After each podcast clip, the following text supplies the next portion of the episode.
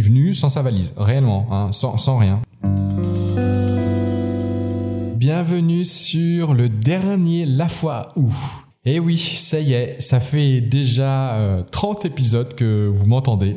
Avant de commencer cet dernier épisode, j'aimerais remercier ma collègue Elisa. Euh, elle a été un bon support euh, pendant toute ma pélégrination d'idées pour faire cette série.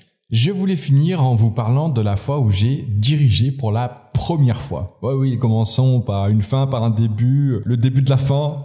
Et en plus, parce que la première fois que j'ai dirigé, j'ai eu l'honneur d'avoir un organisateur absent. Vous voyez ce que c'est l'organisateur? C'est la personne qui organise le séjour. Alors, il est là pour s'assurer, tout euh, est mis en place en termes de moyens pour assurer l'organisation du séjour. À savoir, euh, si c'est un séjour euh, classique, qu'il y ait un lieu, qu'il y ait personnel euh, adéquat, qu'il y ait les moyens budgétaires euh, suffisants. Bref, ils font toute l'organisation. Là, en l'occurrence, c'était un séjour itinérant et donc euh, de s'assurer que j'avais toujours un lieu où les enfants dormaient, que le bus était bien assuré, que voilà, que tout était mis en place. Seulement, durant le séjour, quand il y a des problèmes d'organisation, souvent le directeur, la directrice va appeler l'organisateur pour lui prévenir et essayer de trouver des solutions ensemble. Sauf que là, quand j'appelais le numéro de mon organisateur, celui-ci ne répondait jamais, comme s'il n'existait plus. Il avait disparu.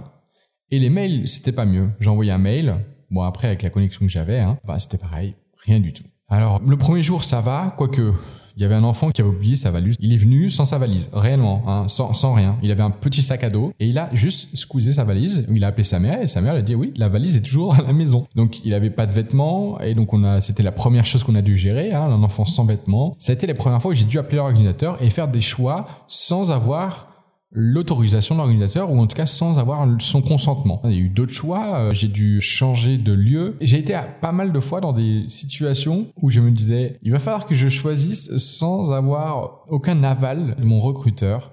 Et ça, ça fait un peu peur, surtout quand c'est sa première direction, même beaucoup beaucoup peur. Du coup, j'ai essayé de trouver des solutions pour euh, résoudre ce problème. Je me suis dit, quel est mon, mon véritable problème? C'est que je manque d'expérience. Donc, au lieu d'appeler l'ordinateur, maintenant, je vais arrêter. Hein, ça sert à rien et il n'y a pas de réponse. Je vais aller chercher ailleurs. Et donc, euh, j'en ai trouvé un avec euh, mon ancienne directrice, celle qui m'a formé en animation. Je me dis, bon, bah, voilà, elle, elle sait faire. Donc, je vais l'appeler pour savoir quel est le meilleur choix. Et ça, ça a été déjà aussi un moyen de réconfort. Elle m'a vraiment permis de savoir où j'allais, là où euh, des fois j'avais un gros doute. Alors j'ai multiplié aussi les ressources. Donc euh, il y a elle que j'ai appelé, j'ai appelé aussi un autre collègue, voilà, différentes personnes qui puissent en fait m'accompagner sur mon stage pratique au final, parce que c'est ça au final ce qu'on cherche hein, sur un stage pratique, c'est d'être accompagné. L'autre chose que j'ai fait, c'est que j'ai aussi appelé la DDCS je dirais pas ça la DDCS, mais je trouve que ça s'appelle plus comme ça. Bon, Jeunesse et Sport, quoi. On a compris. Hein, ils changent tous les ans de nom, on en a marre, hein, mais c'est comme ça. Donc, euh, l'éternel Jeunesse et Sport, j'ai appelé Jeunesse et Sport, et euh, à plusieurs reprises sur les questions de réglementation et aussi de sécurité pour euh, m'assurer que tout aille bien. Le séjour au final s'est bien passé, et quand il a fini, je suis allé rendre les documents. Et quand je suis allé les voir, je me dis bah